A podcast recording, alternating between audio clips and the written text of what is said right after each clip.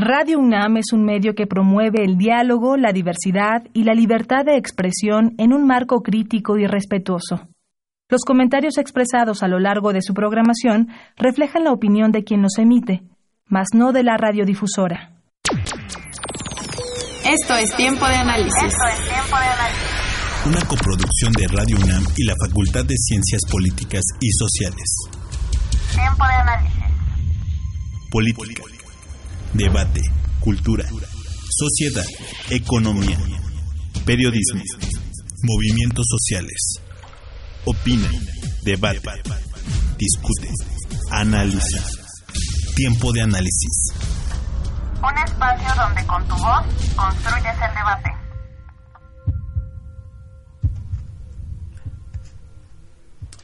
Buenas noches, les saluda Jorge Mercado Mondragón Bienvenidos a Tiempos de Análisis, el programa radiofónico de la Facultad de Ciencias Políticas y Sociales de la UNAM.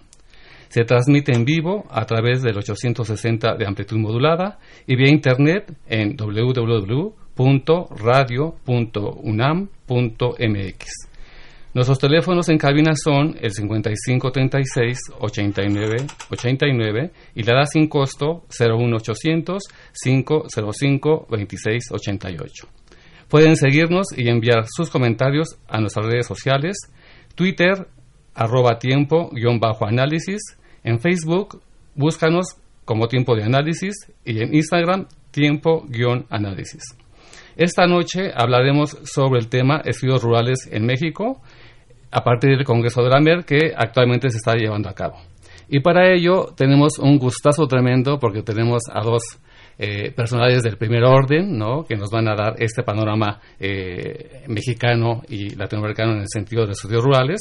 Y para ello me permito presentarles a Dolores Camacho Velázquez, que a su vez es la presidenta actual de la AMER, Asociación Mexicana de Estudios Rurales, y a Hernán Salas Quintal, eh, que a su vez es el presidente de la ALARU, Asociación Latinoamericana de Sociología Rural.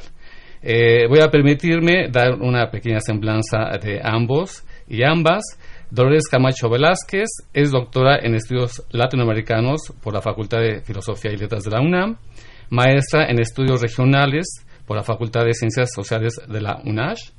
Eh, actualmente es investigadora de la UNAM, adscrita al CIMSUR con sede en San Cristóbal de las Casas, y sus principales líneas de investigación son frontera, construcción y significados, y construcción de la frontera sur, territorio, dinámicas y significados.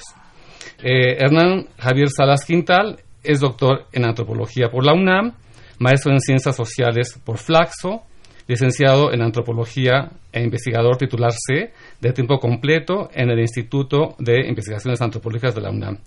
Sus principales líneas de investigación son antropología social y cultura, antropología rural y globalización e identidad y patrimonio cultural. Pues qué gusto tenerlos y tenerlas aquí en esta cabina. La verdad es que es un eh, gusto porque tenemos a, dos personas que están situadas al corazón de los estudios rurales y eh, a efectos del congreso que se está llevando actualmente en la Facultad de Ciencias Políticas. Eh, me gustaría hacer una serie de preguntas sobre justamente los estudios rurales en México y el Congreso de la MER. En ese sentido, yo les preguntaría eh, pueden contestar el, quien guste, ¿no? ¿Desde cuándo comienzan a ser prioritarios los estudios rurales en las academias en México y, en cierto sentido, en América Latina? Tienen la palabra. Sí. Bueno, primero que nada, muchas gracias por la invitación, eh, Jorge, y gracias a, a la facultad. Eh, no solamente que nos invita ahora a este programa para poder difundir algunas ideas sobre los estudios rurales, sino también por el espacio que nos ha dado para realizar este congreso.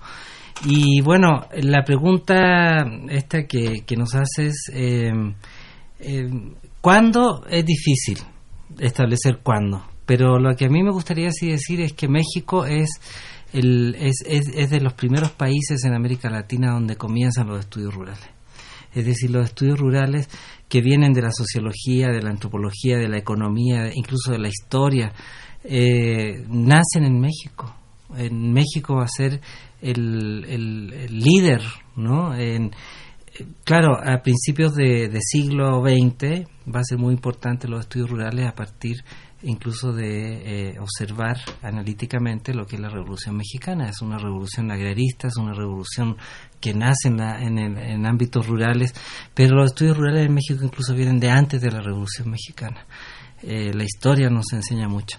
Después, Brasil, Argentina, eh, son países también con una larga tradición de estudios rurales. Y, después tenemos otros países que, que cuyo podríamos decir que siempre miraron a México como el lugar donde eh, la sociología rural ha sido importante. Tenemos escuelas que se han formado en América Latina sobre para estudiar lo rural en donde los ¿Cómo cuáles, Hernán? Eh, pues la Universidad de Chile, ni más ni menos, ¿no? La Universidad de Buenos Aires, la Universidad de San Pablo, donde hay una gran tradición en, en Brasil y, donde podemos rastrear a muchos eh, investigadores mexicanos o investigadores que han realizado su trabajo en México que enseñan en esas universidades hoy en día, o enseñaron porque ya ha pasado algún tiempo, ¿no? pero eh, tenemos también eh, antropología, tenemos también estudios rurales en Flaxo, por ejemplo, que, que está presente en Brasil, en Argentina, en Costa Rica, en fin, en Ecuador es muy importante. Flaxo casi eh, se dedica exclusivamente en Ecuador a estudios rurales y indígenas. tenemos una serie de, de instituciones académicas. Pero bueno, aquí yo le daría la palabra a Dolores porque la Asociación Mexicana de Estudios Rurales no es solamente una asociación académica, es una asociación vinculada a la sociedad y vinculada a los actores sociales, a los actores rurales. Entonces eso le da una riqueza extraordinaria a los estudios rurales, porque no es solamente un académico, investigador, y, sino también la participación social que es importante. Bueno, antes de dar la palabra a Dolores, eh, porque hay una parte de las preguntas que ya tienen como sentido principal AMER, eh, te preguntaría, Dolores, ¿cuál es el panorama actual de los estudios rurales en México y en el mundo, y en particular en América Latina? Bueno, yo eh, esta pregunta realmente, bueno, primero agradecer también la invitación que estemos aquí, que nos permitan dar nuestra opinión sobre este tema que consideramos muy importante justo en este momento, aunque no por eso no haya sido importante antes.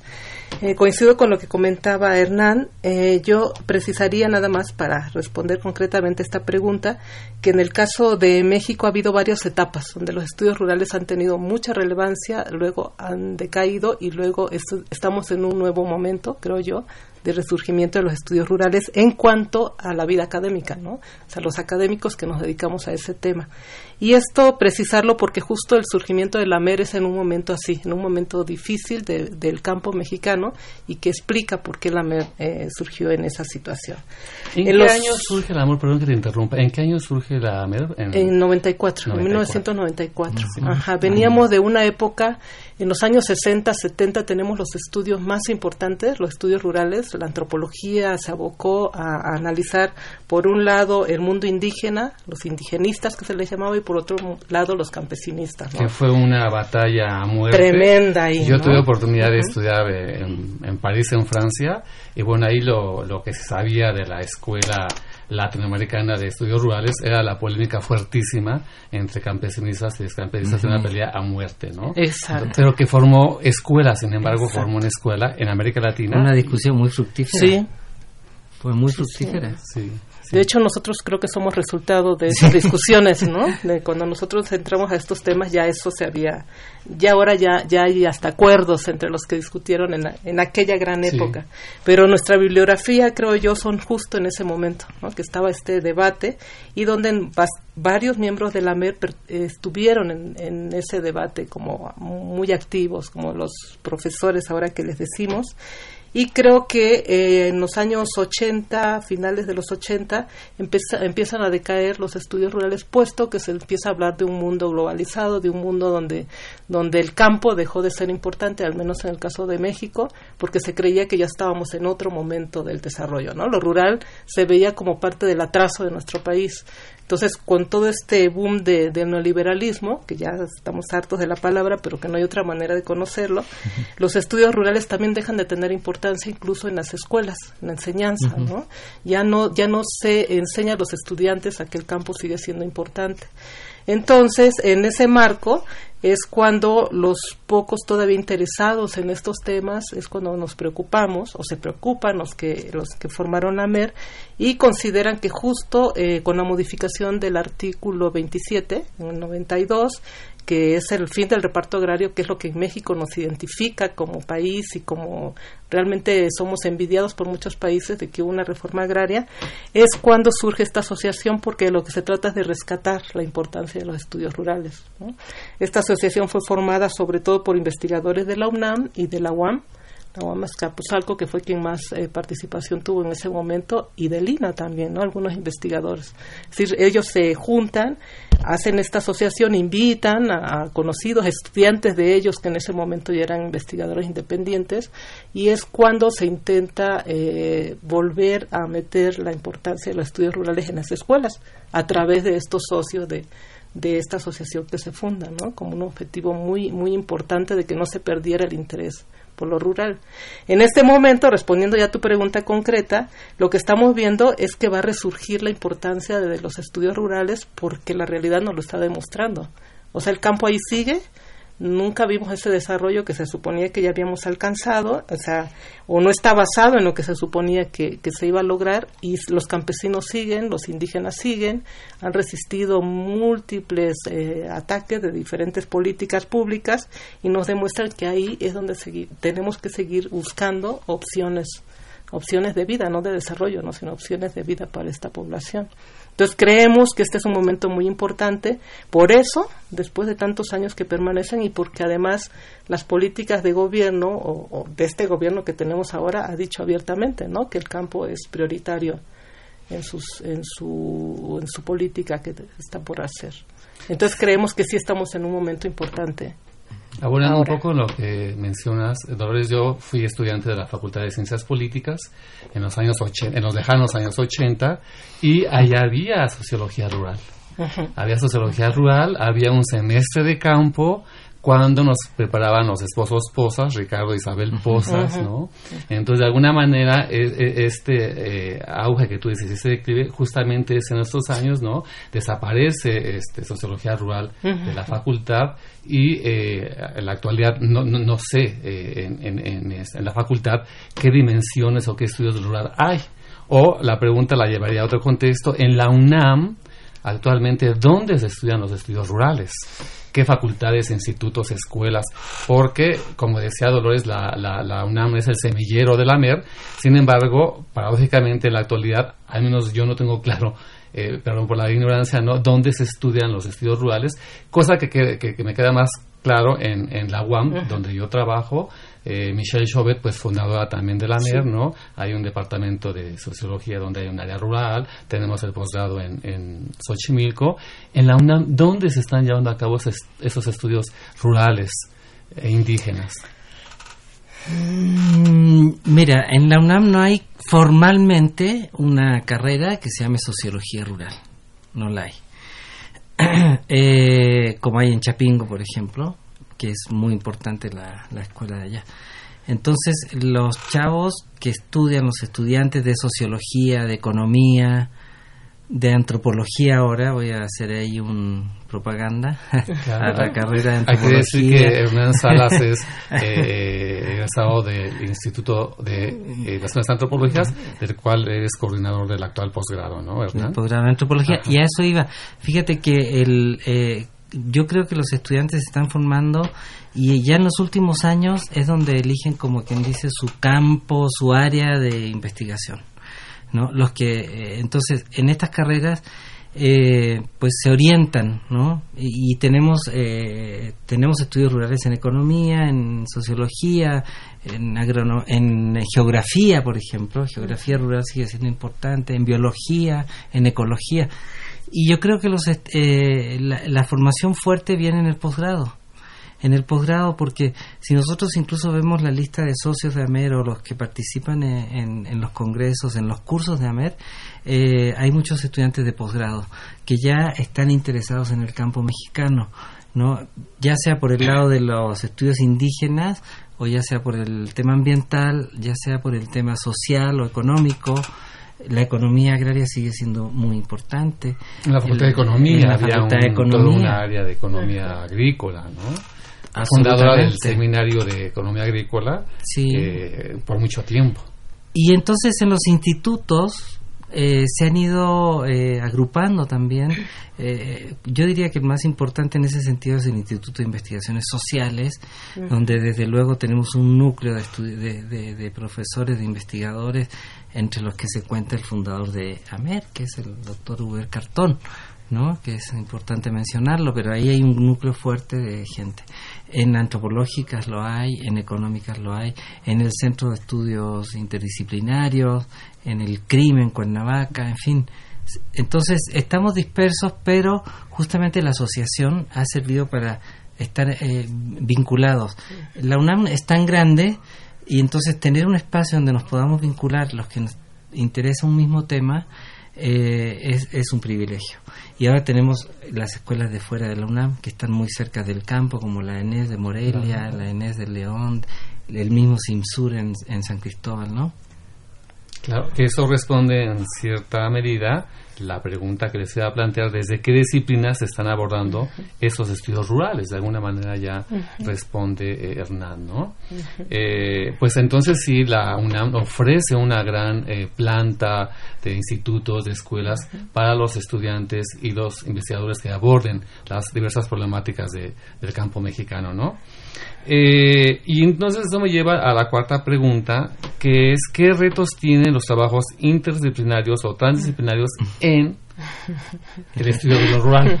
¿Hacia dónde? ¿Qué, qué, retos hay en esos estudios transdisciplinarios, ¿no? O, este, o indisciplinarios, o como se quieran llamar, ¿no? Hacia Dolores. Bueno, esta es una discusión que nunca llegaremos a un acuerdo. ¿Qué significa cada uno de, estos conceptos? Lo que sí creo, y coincidiendo con Hernán y con lo que planteabas, es que los estudios rurales no son disciplinarios. Difícilmente son disciplinarios en este momento, ¿no? Eso sí, entonces podrá ubicarse en cualquiera de esas categorías mencionadas porque eh, yo creo que sí hemos dado un, paso en ese sentido de, de, ya no enfrascarnos en una sola disciplina, sino los que estudiamos el campo tenemos que entender diferentes aspectos del, del medio rural, ¿no? Entendemos más bien el territorio que estamos analizando y no nada más eh, la cuestión que la disciplina nos, nos enseña a analizar. Entonces, yo creo que la mayoría de, de, los investigadores que trabajamos el campo sí tenemos una posición no disciplinaria aunque algunos se ubican más desde su disciplina, pero cuando vemos sus resultados definitivamente no son disciplinarios. Por eso lo que decían es muy difícil que, que en la UNAM exista como tal una disciplina que estudie los estudios rurales, pero lo hemos abordado de esta manera. Hay otras áreas, como ya mencionabas, bueno, en, en la UAM sí tienen claramente, ¿no? Con la sociología rural, que también es una gran discusión, ¿no? También hay una gran discusión de la sociología rural y, nosotros, varios de nosotros diríamos, bueno, es que también hacemos sociología rural, porque cuando nos metemos en las disciplinas es muy complicado desde esta perspectiva del campo. Chapingo, ellos también sí son más claros, ¿no? En, son, eh, yo diría, bueno, igual me van a cuestionar, pero ya más limitado lo que observan, porque están especializados, pero es, la, es Chapingo, todos sabemos que se formó con ese fin de lograr o de buscar el desarrollo en el campo, ¿no? En cambio los demás, pues no, no es esa nuestra intención, los demás pues estamos analizando un territorio, que es el medio rural, y vemos las múltiples interacciones que hay en esa sociedad y su problemática.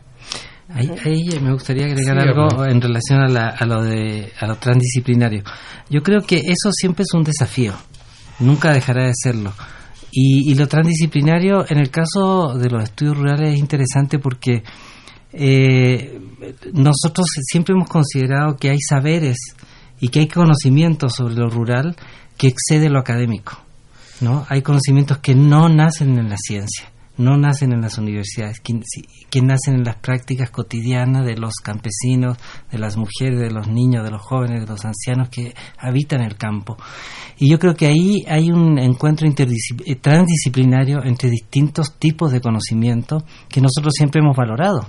Es decir, cuando yo escucho por ahí las transdisciplinas que descubrieron que la gente tiene un conocimiento y que hay que integrarlo, nosotros lo hemos hecho siempre.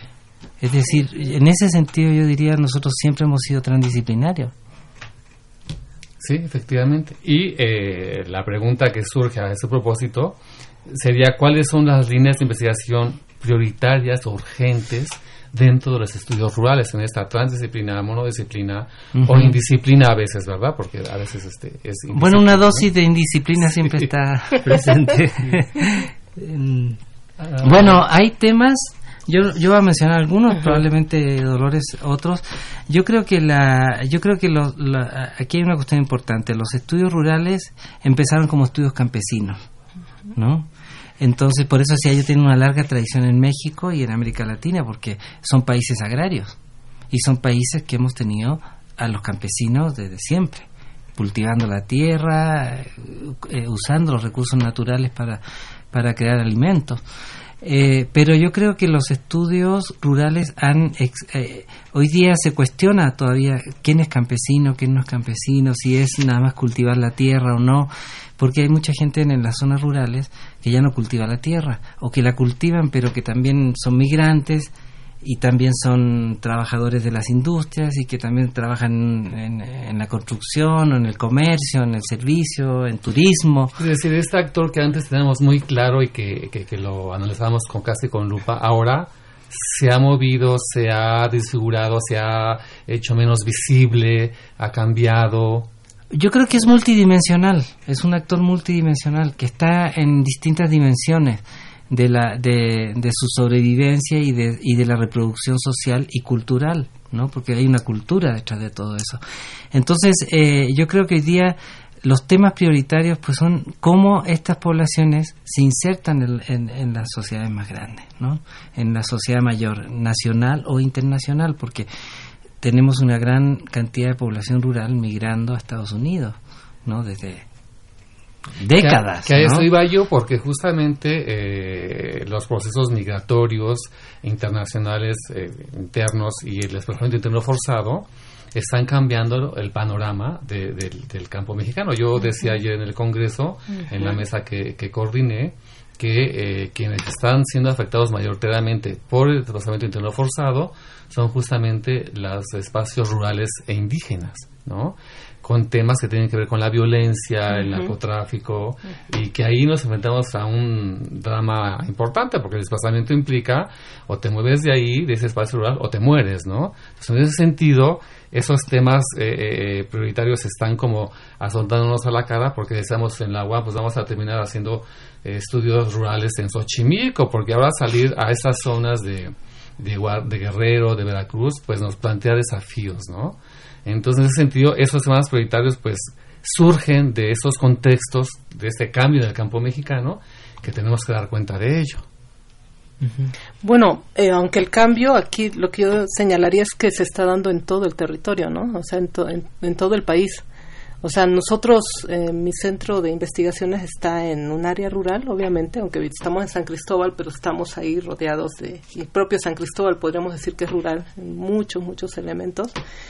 Pero yo creo que también eh, esa, esa violencia que mencionas, pues lo vemos también en las zonas urbanas. ¿no? Entonces, sí vería difícil como que decir, bueno, es que ya no vamos a ir al campo porque ahí es muy complicado, sino más bien como que hay espacios donde existe esto, estas zonas de violencia que es tanto en el territorio rural como en el, urbano, ¿no? Más bien, yo aquí a lo que iba es que creo que lo importante ahorita, tanto de los estudios rurales como de cualquier estudio dentro de las ciencias sociales, es analizar y ver las diferencias que hay al interior. No podemos hablar del México rural o de los de la ruralidad o de lo urbano, sino que tenemos que hablar, bueno, lo rural en este estado, que, qué condiciones se están dando. Me parece que eso es lo que tendríamos que hacer este, intentar hacer estudios más específicos, mucho trabajo de campo, ¿no? Nuestros estudiantes integrarlos a que, a que hagan el trabajo de campo para conocer lo que está pasando y ver todas esas diferencias que hay en el territorio mexicano, donde vamos a encontrar que está atravesado por toda esta violencia que mencionas, por toda por, o sea, toda la problemática está en todo el país, ¿no? Y, y, esta movilidad creo que también se da en ambos lados, o sea, sí hay migración de las zonas rurales, pero tampoco están abandonadas bueno, al menos yo estoy hablando de Chiapas. En Chiapas se ha dicho que se han ido y que ya los migrantes, ¿no? Pero bueno, Oaxaca sí tiene una mayor tradición tal vez de migración. Chiapas siempre se dijo que no, que no había migrantes, hace unos años que empezaron a irse, pero no es que se vayan, o sea, se van un tiempo y regresan. Y, y ahora estamos viendo este fenómeno de que regresan y muchos están comprando tierra, hijos de giratarios. O sea, hoy hablábamos con un ponente en, en una mesa que decía eso, es que yo me fui a estudiar y luego me di cuenta del valor que tiene la tierra y regresé. Mi papá se murió y regresé ¿no? a trabajar la tierra. Entonces yo creo que es muy importante tener claro eso para no irnos con, con discursos luego que se dicen de que se estaba haciendo el campo y, todo lo demás. Va, ver más bien esto que mencionabas. Que, o que mencionaba Hernán también, que hay un cambio, ya no son esos campesinos que estaban ahí en su casita y que no sabían qué pasaba, sino que son campesinos, hijos de campesinos con un celular, con internet, con Netflix, con, con, toda esa tecnología que ha cambiado muchas muchas cosas al interior, ¿no? Y en ese sentido, les preguntaría a, a ambos y ambas, ¿qué papel juega la MER? Bueno, la MER creo que como... La presidenta de la... Aquí la, dejamos la voz a la presidenta. Porque... Bueno, nosotros, nuestro objetivo ha, ha, sido, bueno, yo no estuve cuando se formó esta asociación, me integré después, pero creo, pues asumimos el objetivo que tenía desde un principio, que es justamente eso, hacer el trabajo de campo, este, seguir insistiendo en que es fundamental lo, lo rural todavía, que no se podía olvidar en ese momento que ya se decía que había desaparecido el campo, y esta idea de integrar ¿no? a estudiantes, a actores sociales, a miembros de organizaciones civiles, académicos, justamente era para tener una visión más integral de, de, lo que estaba sucediendo en el campo y me parece que ese es lo más importante que se ha logrado, ¿no? que se está formando gente, es, nuestros estudiantes lo estamos llevando hacia a que vean esto, pero también estamos tomando en cuenta, no, o queremos, no se logra siempre, pero queremos que no solo seamos los académicos que les vamos a decir a los campesinos o a la gente que vive en el mundo rural qué hacer, sino esta idea de llegar, de tratar de entender y de nosotros mismos enriquecer nuestra nuestras opiniones o nuestras reflexiones con lo que ellos están haciendo. Entonces, nuestro papel es eso, no ser una asociación de académicos que tiene la luz y que sabe qué hacer, sino tratar de integrarnos y de tener, apoyar en lo posible para que estas sociedades pues tengan una mejor eh, forma de vida, ¿no? Eso digo, como una utopía así que, que mantenemos todavía. Yo creo que el papel de la, de la asociación, y aprovecho también de hablar de la Asociación Latinoamericana de Sociología Rural, yo creo que el papel es que también funcionan como redes, redes de interacción muy intensas, en donde la MER ha sido un ejemplo incluso para América Latina, porque tenemos una asociación que durante 25 años ha estado vinculando a los que trabajamos y que estamos interesados en el medio rural, ¿no? Tanto investigadores como comunicadores, actores sociales, dirigentes, etcétera, funcionarios, ¿no? que han participado con nosotros. Y entonces yo creo que estas asociaciones funcionan como estas redes de manera que no nos sintamos aislados, que no nos sintamos que cada quien está haciendo un trabajo maravilloso cuando en realidad el trabajo más maravilloso es poder interactuar con los colegas y darnos cuenta de las realidades, ¿no? Y Alasru funciona de esa manera también, o sea, Alasru es una red que tiene una interacción muy estrecha, hay cerca de mil socios en Alasru de casi todos los países de América Latina que estamos vinculados, estamos enviándonos material, enviándonos información, intercambiando publicaciones. Hay una publicación, hay una revista que saca semestralmente Alasru justamente donde tú puedes darnos cuenta de que las sociedades rurales de los distintos países estamos sometidos a las mismas problemáticas. en ese sentido es pertinente la, la pregunta que les quiero plantear, pero antes de eso, Quiero recordar al auditorio que estamos en el programa Tiempo de Análisis de la Facultad de Ciencias Políticas y nos acompaña eh, Dolores, presidenta de la Asociación Mexicana de Estudios Rurales, y Hernán Salas, que es a su vez presidente de la Asociación Latinoamericana de Estudios Rurales. ¿Qué desafíos para AMER y qué desafíos para ALARRO en el contexto de lo que estamos señalando? Bueno, para AMER tiene varios desafíos. Hemos logrado, bueno, mencionar nada más que hemos logrado, creemos, consolidar esta asociación gracias, como mencionamos, a esta integración que hemos tenido tanto con estudiantes como con actores, pero no hemos logrado integrarnos con los funcionarios. Es decir, no hemos logrado ser escuchados por quienes hacen las políticas públicas. Con los funcionarios de gobierno. De gobierno. Ajá. Entonces, este es uno de los objetivos también de creación de la MER, de que estos grupos que hacen investigación, que conocen el campo de todo el país, porque hay más de 100 instituciones, socios de más de 100 instituciones en, en esta asociación, entonces tenemos mucha información, tenemos análisis hechos de diferentes problemáticas y la asociación se pensó que podría incluso dar este tipo de, estudios, aportar de ello, para que las políticas públicas hacia el campo pudieran tener un sustento real de esta manera, como yo mencionaba, ¿no? local, regional, eh, eh, bueno, mínimo estatal. Sin embargo, eso no lo hemos logrado. O sea, ha sido muy difícil, se han hecho muchos intentos, muchos esfuerzos, algunos socios de manera personal han intentado tener eh, estas relaciones y ha sido muy complicado. Ahora creo estamos en un momento donde eh, nuestra asociación está reconocida por CONACID a través del RENIECID, que nos permite tener ciertos apoyos para nuestros congresos.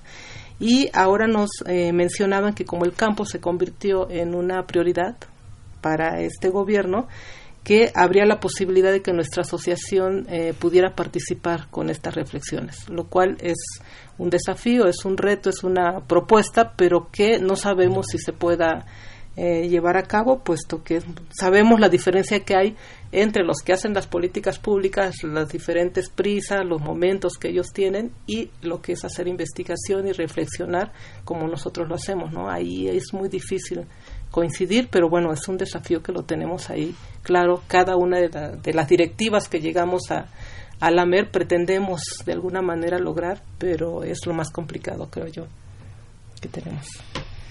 Bueno, eh, Alasru tiene desafíos muy similares en principio, como señalaba, o sea, eh, eh, pretendemos ser un actor, ¿no? pretendemos ser ese actor eh, que desde lo académico puede aportar a los países para que vivamos mejor para que las poblaciones rurales vivan mejor. ¿no? Y, ese actor significa que esté eh, interactuando con los funcionarios de gobierno, que esté interactuando con los organismos binacionales, multilaterales. Eh, Alasru tiene cierto reconocimiento ¿no? Eh, a través de, de esta asociación. Eh, participamos también en una red internacional que es la Asociación Internacional de Estudios Rurales, que el próximo año celebra su congreso en Australia, es decir, vinculándonos con otros países del mundo. Pero, pero de ahí, perdón, se desprenden dos desafíos que son nuestras tareas permanentes. Una, difundir lo que estamos eh, estudiando, difundir qué es el campo, qué es lo rural en América Latina, que la gente que vive en las ciudades, que es la mayoría supuestamente, conozca, ¿no? ¿Qué es lo que está fuera de la ciudad?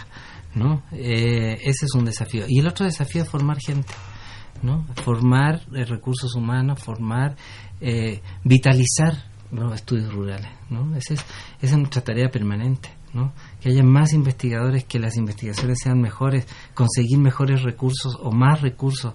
No todo es cuestión de, de costos, ¿no? Y recursos económicos, pero sí necesitamos recursos para hacer mejores trabajos, desde luego. Y en ese sentido, eh, eh, eh, para abonar al público, ¿en qué contexto surge a, Muy brevemente, ya nos platicaba Dolores en qué contexto surge Amer, cuando surge Alarru, en qué contexto surge, cuándo surge, en qué país. Alarru surge el año 69 en Buenos Aires. Fue la primera reunión que se hizo un poco espontánea pero bueno, varias instituciones estaban patrocinando esa reunión, incluyendo la UNAM de México, eh, Chapingo, eh, gente de la UAM participó en esa reunión Eh, y, con esta idea también, en ese momento se, se, había un diagnóstico de que los estudios rurales estaban en decadencia. Y creo que es algo que comentó Dolores también, es decir, esta idea de que ya no es un problema lo rural, ya no es un problema el campo, ya no hay campesinos, estaba como esa idea. Y entonces se reúnen los, los... Pero esa era una idea que venía desde la esfera de lo político, incluso a lo mejor desde la esfera de lo económico y se reúnen eh, los investigadores y dicen, no, lo rural sigue siendo muy importante para estos países y queremos hacer una asociación y surge la, la, la, y que se reúne cada cuatro años. Desde ese momento hasta ahora, el último congreso fue en Montevideo el año pasado. Y ustedes, en tanto Asociación Latinoamericana, tienen nexos con asociaciones como AMER, con otras asociaciones en otros países, en Brasil, en Colombia, en Chile. Desde luego, yo lo, yo decía, ese es un desafío también que tenemos, que corresponde a cada país. Eh, como existe AMER, existen otras asociaciones nacionales, existe la Asociación Brasilera, no recuerdo exactamente las siglas, pero existe la brasilera, existe la de la Argentina, existe en Colombia, también una asociación importante. Eh, AMER fue pionera en América Latina, de tener su asociación nacional, digamos, ¿no? Eh, y, está, y, están los planes eh, en Cuba, por ejemplo, ahora tenemos uno, uno de, un, miembro de, de, la Universidad de La Habana que es de la directiva de Alasro en este momento, tenemos de Ecuador, de Perú, de Colombia, en fin, de Argentina, de Brasil, y lo que estamos buscando es que se puedan agrupar eh, nacionalmente, ¿no? ¿Es grande el desafío, ¿verdad? Es grande el desafío porque bueno, es grande el desafío, pero hay mucha gente interesada en trabajar en esto, afortunadamente. Es grande el desafío porque, eh, bueno, eh, yo creo que hoy día en nuestros países mantener eh, asociaciones académicas es muy complicado.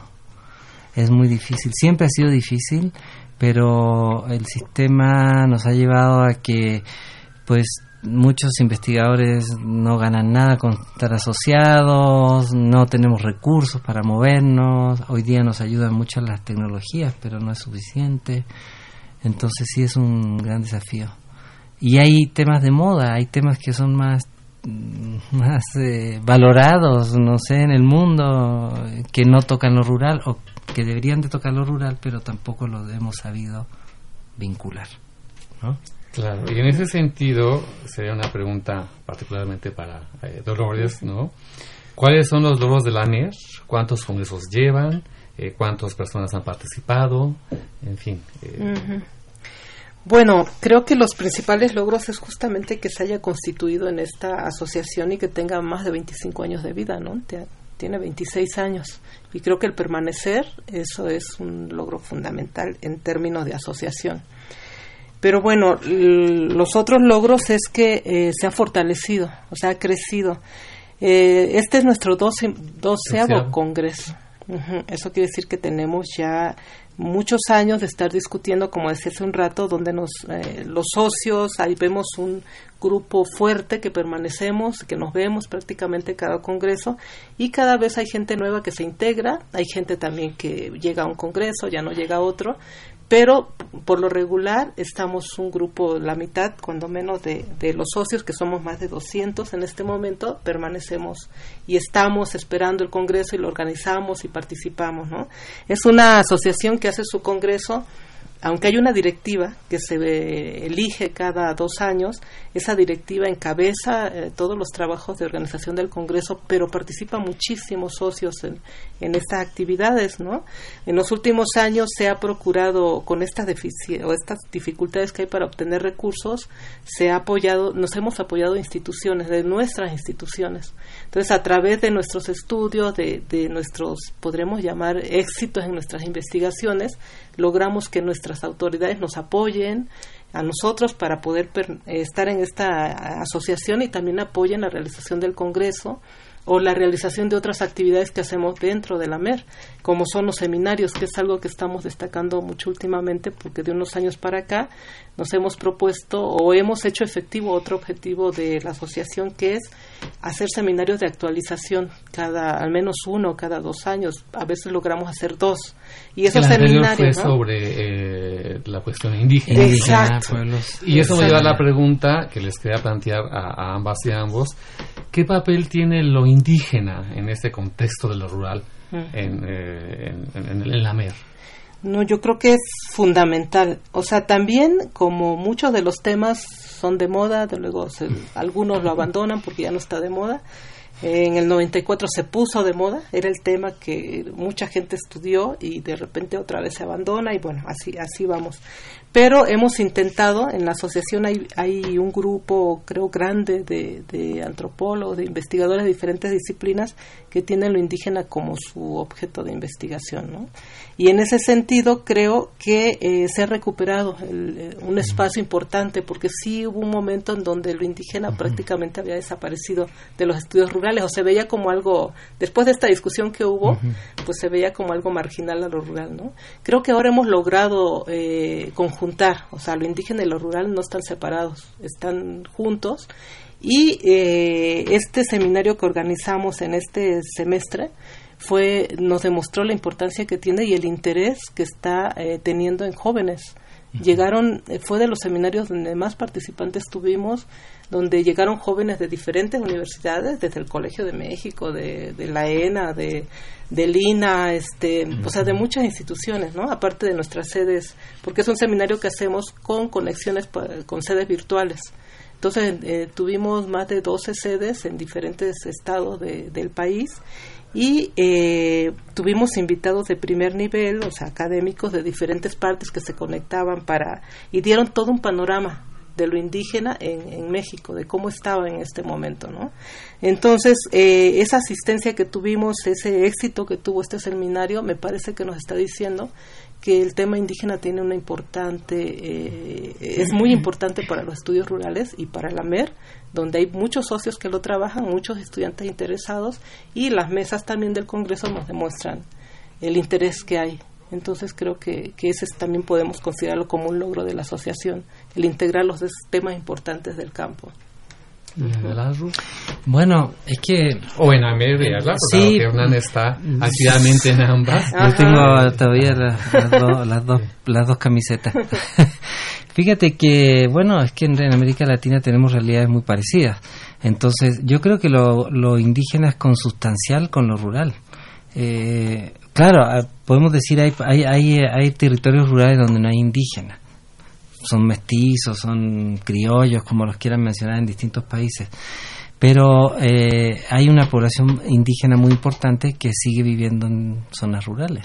¿no? En- bueno, si nos vamos a países más indígenas o tan indígenas como México, como Bolivia, Perú, Ecuador, ¿no? Pero la, la problemática indígena está presente eh, desde lo social, desde lo cultural, pero también, y esto, es, este es- esto es importante porque es un tema que le hemos empezado a que le hemos empezado a quitar a otras ciencias, por así decir, que es el tema ambiental.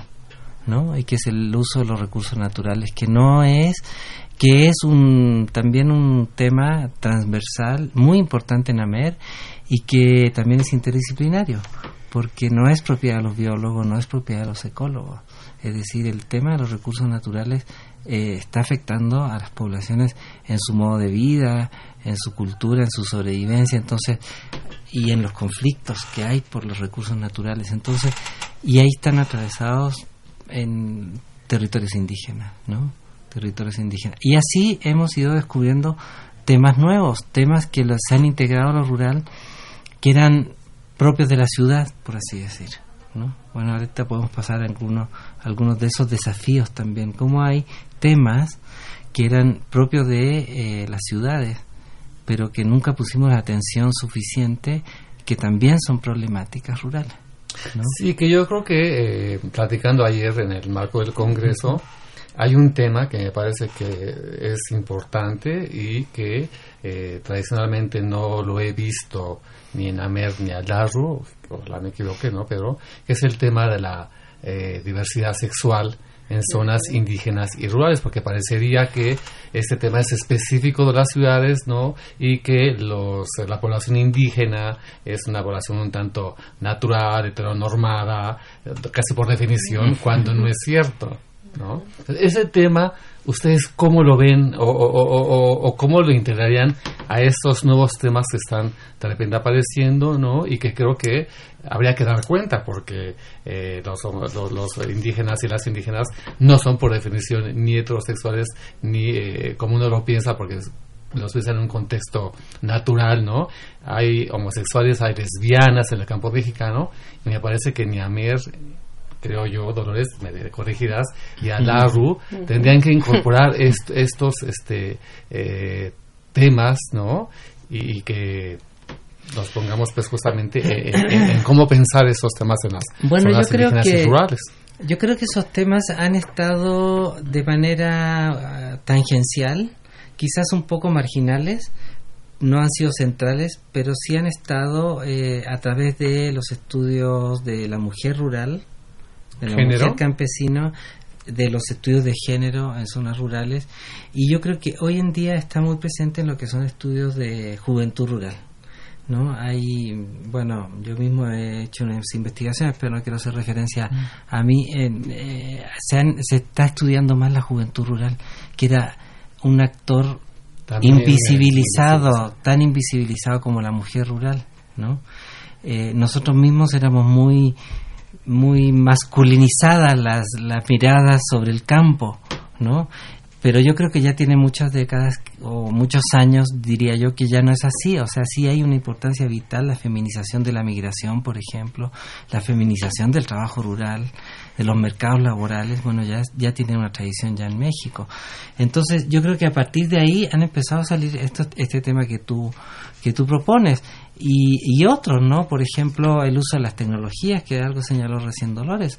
Tampoco estaba, eh, se, se, estudiaba la tecnología en el campo porque tenía que ver con la producción, pero no el uso de la tecnología en la vida cotidiana, en la vida común de la gente, ¿no? La relación que hay entre los humanos y los no humanos, por ejemplo, ¿no? Entre humanos y plantas, entre humanos y animales, entre animales y plantas que es muy importante. Y fíjate que ahí, por ejemplo, la medicina veterinaria, que ahora mi hija me está mandando un mensaje para que lo diga. o sea, la medicina veterinaria, la agronomía, la ecología han eh, contribuido de manera fundamental a que podamos entender esta relación ¿no? entre especies, ¿no? Y eso se entiende con mucha más claridad en el campo, creo yo, que en la ciudad. ¿No? Entonces sí hay temas que no que hay que desurbanizarlos y hay que desmasculinizarlos si tú quieres desheteronormalizarlos. bueno, eso, eso sí, eh, tradicionalmente los congresos de la MER hayan sido en, en estados ¿no? de nuestro país. Ahora este congreso es en la Ciudad de México, en la Facultad de Ciencias Políticas, que que nos dice este eh, cambio de sede y creo que es la primera vez, si no me equivoco, que se lleva a cabo en la Ciudad de México. ¿Y por qué en la Facultad de Ciencias Políticas? Bueno, eh, otra vez, antes de responderte directamente, nada más, eh, sí quiero reconocer que tu planteamiento sobre la diversidad sexual ah, no existe, no, no, lo tenemos presente, ¿no? Como tal. Entonces es un gran desafío, pero no lo tenemos nosotros, lo tenemos todos los estudios. Realmente ha sido muy difícil, es muy difícil, todavía no es un tema que se maneje con la libertad que, que se quisiera, ¿no? Entonces creo que se entiende que es estamos en ese proceso y seguramente no tardan en aparecer con estos jóvenes estudiantes no tardan en aparecer esos temas y eso es lo que nos va a permitir abrir el espacio no pero no lo podemos forzar digamos no podemos hacer una mesa sobre eso sino creemos conveniente que vayamos empujando. Sí nos ha faltado eso tenemos que empujar un poquito pero que son ellos los que van a empezar a hablar de los temas. Eso eh, lo tenemos que tener creo claro que así va a ser bueno, y sobre tu pregunta final, bueno, eh, para nosotros, bueno, somos de la UNAM los dos. Aquí nos, sin querer, nos encontramos que somos de la UNAM y entonces para nosotros fue muy, muy, muy importante que haya sido en la facultad también. Eso es un privilegio. De ¿no? egresado. claro. Pues, sí, sí. Entonces, sí, somos una gran cantidad de, de, gente de la UNAM que participa en la MER y nos sentimos muy contentos, muy satisfechos. Y creía, creíamos que también era un reto que se hiciera en la Ciudad de México. Los estudios rurales hay esta idea de que tiene que ser en provincia, en los estados, donde nos va muy bien en los estados, obviamente, porque somos ruralistas, ¿no? Pero hacerlo acá en la, en la universidad, en la Ciudad de México, era todo un reto. Estamos contentos con los resultados, creo que ha funcionado. Este, sí, es, es diferente a lo que habíamos hecho con anterioridad, pero este tenía que hacerse aquí en algún momento. ¿Y cuál fue la respuesta de los y las investigadoras de, de, del interior de la República? ¿Sí hubo una respuesta importante al venir a la ciudad? Mm, sí, tenemos una participación de más de 400 ponentes. Más de 400 Ajá, ponentes. eso demuestra que sí hubo respuesta. El problema es que la gente de la ciudad pues no es muy agradable quedarse en una en esta ciudad para discutir estos temas, ¿no? Ahí es donde se dificulta un poco, pero hemos tenido una gran presencia de, de gente de acá mismo de la ciudad que está viniendo porque viven en el otro extremo y eso les dificulta más que haberse ido a cualquier estado de la República. Pero ha funcionado bien. Creemos que el resultado es satisfactorio. Este, ha habido presencia en todas las mesas. Mm, Se han cancelado muy, muy poquitas mesas, que siempre pasa. Y creo que, que se ha cumplido hasta ahorita con el objetivo de hacerlo acá. Y en ese sentido la facultad se presenta como un espacio eh, Ideal. para, para Sí. este... eh, Nuestro objetivo también secundario quizá era llamar la atención de los jóvenes de la facultad que regresen a los estudios rurales. Esperemos que hayamos logrado convencer a dos, tres de los que nos están apoyando, que ha sido fundamental el apoyo de ellos, muy interesados y, hemos escuchado sus conversaciones, de, están interesados ya en los temas del campo. Entonces, si logramos atraer a dos, tres jóvenes a que estudien el campo, creo que hemos cumplido con, con una aspiración que teníamos al hacerlo en la facultad, ¿no? Pues yo digo que, mm, mira, eh, yo creo que es importante decir que la MER eh, la, la conforman muchas instituciones, instituciones muy importantes. Eh, no es la UNAM la más importante, eh, es tan importante como la Universidad Autónoma Metropolitana, la ENA. En un momento tuvimos muchos socios de la ENA, ahora ya hemos perdido quizás un poco de presencia ahí. Eh, Chapingo. eh, Chapingo, bueno, no se diga. Eh, y Chapingo en sus centros regionales, ¿no? El CIESAS, el, eh, las universidades de los estados, Sí. bueno, la un- eh, cuando fue en, en Chiapas, la importancia que tuvo ahí la Universidad Autónoma de Chiapas, cuando fue en Morelia, la Michoacana, en fin. El año pasado fue en Nayarit, tuvi- eh, bueno, hace dos años fue en Nayarit, la Universidad Autónoma de Nayarit. Entonces yo creo que eh, siempre se ha hecho en universidades, ¿no? Y, y bueno, se prestó, se, hubo la oportunidad de hacerlo en la UNAM y yo creo que, que ha resultado muy bien. La verdad, la facultad eh, además ha sido un espacio donde nos han apoyado muchísimo. Y bueno, cuando hacemos el congreso necesitamos apoyo. y ahora encontramos el apoyo de la facultad y fue total y absoluto. Hay que reconocerlo públicamente y agradecerlo. No, y también dar crédito eh, a quien participó. Yo estuve en la organización junto con Hernán y la verdad que ahora desde que veo desde dentro cómo se organiza el, el Congreso es algo que hay que valorarlo mucho porque sí es tareas muy muy complicadas, ¿no? Ya hacia el final de, de, de- de nuestro programa yo les plantearía una última pregunta, quizás que metamos una reflexión final de su parte. Eh, cuál es el panorama en la actualidad de los estudios rurales y hacia dónde apuntan. Y si ustedes tendrán alguna reflexión final, en ese sentido me gustaría escucharlas y escucharlos. Bueno, yo creo esta es una reflexión tal vez personal, pero basada en mucho de lo que hemos oído de nuestros colegas en las mesas, los foros, todo lo que estamos analizando en este momento.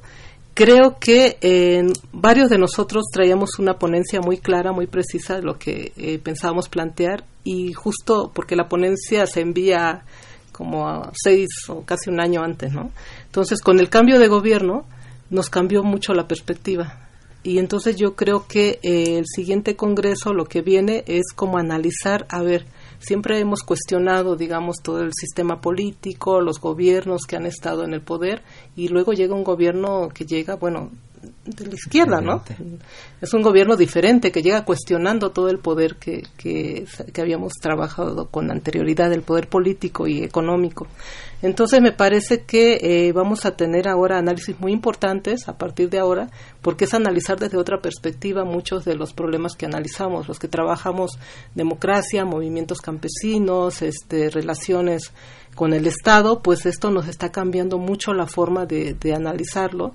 Estamos, tenemos que, que eh, ubicarnos, que ya no estamos viendo a un, a un gobierno priista o panista, estos conservadores, y pues esperemos los resultados, ¿no? Estamos también esperando qué va a pasar, con esperanzas, eso sí, de que algunas cosas cambien, se modifiquen, pero si no pasa, pues en dos años estaremos cuestionando igual a este gobierno, ¿no? Como lo hemos hecho siempre. Somos una asociación crítica eh, que cuestionamos las políticas públicas porque no vemos los resultados en el campo. Entonces, eso es eh, algo que consideramos o que hemos discutido en la mayoría de las mesas, de que va a haber cambios para dentro de dos años en lo que vamos a traer a Que eso me lleva, ahora sí, a la última pregunta, que justamente va en ese sentido, ¿no? Respecto a las políticas del actual gobierno en contextos rurales y zonas indígenas, ¿cuál es el balance positivo si lo hay, ¿no? Y también el crítico que ustedes vislumbran y en ese sentido, ¿qué papel jugaría la MER en este panorama? Un poco lo que ya avanzaba eh, la presidenta de la MER. Bueno, eh, yo quisiera ampliar quizás un poco el enfoque a América Latina, Claro. porque a contracorriente de lo que ocurre en México, en América Latina hay una derechización brutal y muy amenazante. Entonces El yo caso creo, de Brasil es, bueno, el eh, caso de Brasil es ya es casi de caricatura, pero tenemos eh, Brasil, tenemos Argentina, tenemos Chile, en fin, Colombia, Ecuador, incluso, bueno, de que teníamos ahí muchas esperanzas. Entonces yo creo que eh, yo creo que desde México va a ser muy importante mm, tomar muchas precauciones, aprender. Hay muchas lecciones que aprender de lo que ha ocurrido en América Latina y esta derechización terrible que está ocurriendo. No nos vaya a pasar lo mismo. Entonces yo creo que sí hay, hay que mantener siempre, eh, sobre todo cuando estamos en la izquierda, y sobre todo la izquierda no se caracteriza por ser crítica ni autocrítica. Entonces yo creo que estas asociaciones, dado que estamos en la realidad, estamos con los pies muy puestos en la tierra, no es ser crítico por ser criticón, es porque conocemos la realidad, estamos ahí. Entonces esperamos ser escuchados, esperamos, no tenemos la verdad, pero tenemos ideas que podemos aportar a contribuir a hacer eh, mejor el país, mejor la sociedad. Y en ese sentido, tanto Amer como Al-Arru tienen un papel fundamental, eh, dado que la reflexión de nuestros países pasan justamente por el análisis específico de estos espacios rurales e indígenas. En ese sentido, entonces, ¿qué papeles juegan ambas asociaciones en esta reflexión? Bueno, yo creo que la MER ahorita, como mencionaba, tiene un papel muy importante por justamente por las declaraciones que hay de que el campo se va a convertir otra vez en fundamental para este gobierno y creemos que si eh, de veras se quiere hacer un trabajo serio, se quieren resolver o bueno intentar resolver algunos problemas, esta asociación debería de tener, debería ser considerada, como decía Hernán, ¿no? al menos ser escuchada en sus planteamientos, eh, en sus resultados que ya tiene en sus resultados que ya tienen publicaciones, tenemos una serie de publicaciones resultado de estos congresos y ahí se puede simplemente, si se interesa tener un proyecto en algún lugar, analizar esos territorios, ver qué pasa y creo que eh, ese podría ser su papel, ¿no? Además de llamarnos si es necesario para para darles información de, de alguna región. Gracias, eh, Dolores. Pues muy rápido porque ya no queda tiempo, pero eh, pues básicamente seguir siendo una voz eh, realista y una voz crítica. Claro, pues agradecemos su participación. Realmente fue una mesa de lujo. Tenemos Gracias. a todas las No, actores gracias. centrales del análisis del campo mexicano en México y en América Latina. Fue un placer. Agradecemos mucho eh, su participación. Y eh, estuvo en la operación de cabina Humberto Sánchez y en continuidad Tania Nicanor. Este programa es producido por la Coordinación de Extensión Universitaria de la Facultad de Ciencias Políticas y Sociales, dirigida por Sergio Varela, productor Oscar González, asistente de producción Jessica Martínez, servicio social Karina Venegas. Se despide de ustedes Jorge Mercado Mondragón. Buenas noches.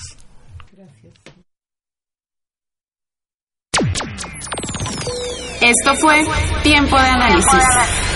Una coproducción de Radio UNAM y la Facultad de Ciencias Políticas y Sociales. Tiempo de Análisis. Política, debate, cultura, sociedad, economía, Periodismo. Movimientos sociales. Opina. Debate. Discute. Analiza. Tiempo de análisis. Un espacio donde con tu voz construyes el debate.